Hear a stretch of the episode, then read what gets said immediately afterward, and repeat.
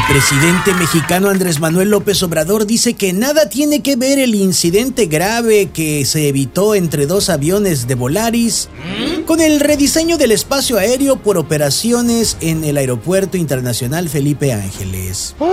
Con esto, AMLO nos eh, demuestra que él es muy bueno para los negocios, tomando en cuenta que negocio significa hace negación por ocio.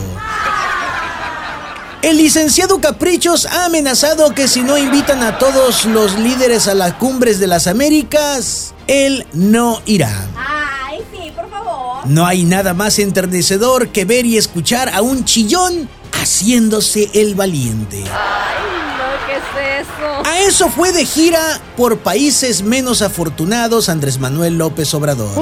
A subirle su autoestima a su gobierno.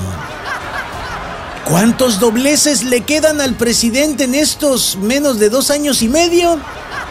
Veamos, no les ha hecho nada a los expresidentes.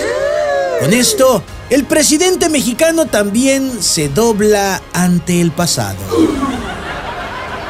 El presidente tampoco ha hecho nada contra sus desafíos del hoy, así que también se dobla ante el presente.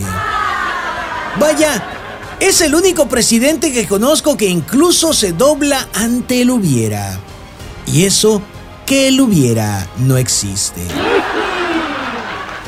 Al presidente le sobran pretextos y le falta tiempo.